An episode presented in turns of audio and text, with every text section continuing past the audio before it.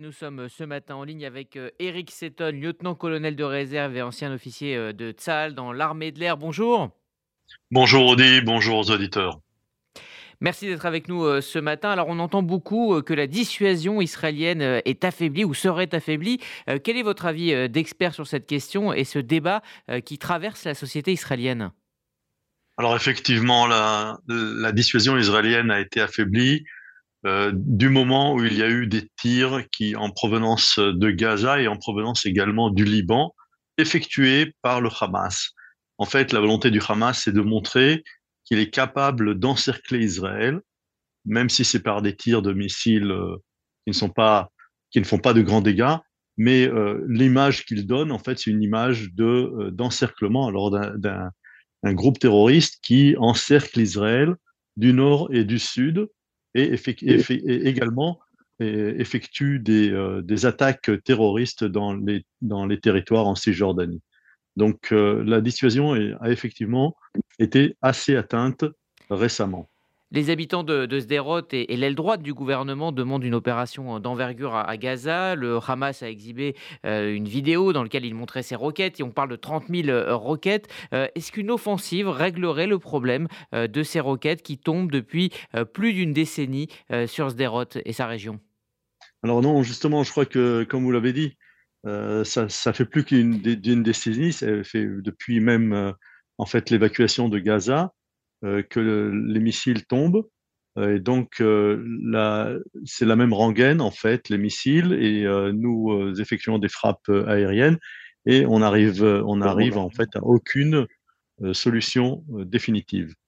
Donc, la solution était d'essayer de mettre un coin entre le djihad islamique et le Hamas, ce que le président gouvernement avait quand même avait commencé à réussir.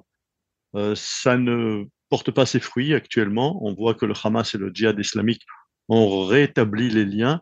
Non seulement le Hamas a également rétabli avec le djihad, mais également a établi de bonnes relations avec le Hezbollah, puisque le Hezbollah lui a laissé euh, tirer depuis, depuis le sud Liban. Donc euh, je crois qu'on doit essayer de changer, comme on dit en hébreu, de changer de disquette, de changer, euh, de, comprendre de façon différente la situation à Gaza il y a encore des, euh, euh, des, moyens qui n'ont pas été utilisés. C'est par exemple les éliminations ciblées, quelque chose qui euh, n'est pas apprécié du tout par le commandement du Hamas.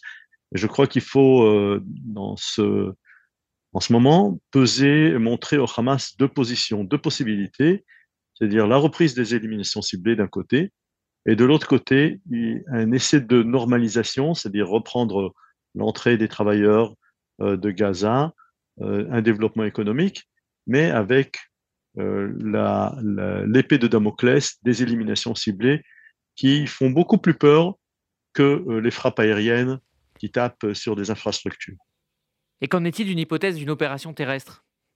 Une opération terrestre, c'est une opération, une opération, c'est une lame à double tranchant, parce que la société israélienne euh, accepte difficilement les pertes humaines, euh, même des soldats.